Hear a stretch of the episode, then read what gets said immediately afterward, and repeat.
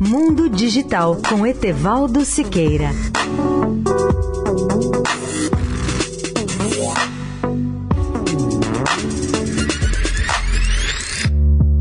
Olá, amigos da Eldorado. Vocês já se perguntaram por que países como a Coreia do Sul, a China, o Japão, Singapura, Finlândia e Malásia, entre outros, se desenvolveram de forma tão rápida e completa nas últimas cinco décadas? Tomemos apenas o caso da Coreia do Sul. Numa de minhas últimas visitas à Coreia do Sul, eu fiz essa mesma pergunta a um especialista em planejamento daquele país e a resposta dele foi a seguinte: a Coreia se desenvolveu muito e rapidamente porque investiu prioritariamente em três coisas: educação, educação e educação.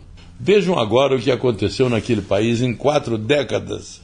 Em 1970, a renda per capita da Coreia do Sul era pouco mais do que a metade da renda per capita do brasileiro. E pior, o índice de analfabetismo era muito maior.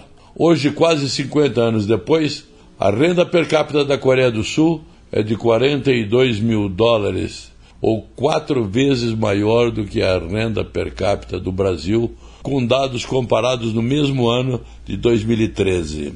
O índice de analfabetismo da Coreia do Sul é praticamente zero. O do Brasil ainda é de 8,3% da população adulta, sem incluir aí os chamados analfabetos funcionais, que chega a milhões no país. Não precisamos falar dos demais indicadores de qualidade de vida ou do IDH, que é o Índice do Desenvolvimento Humano.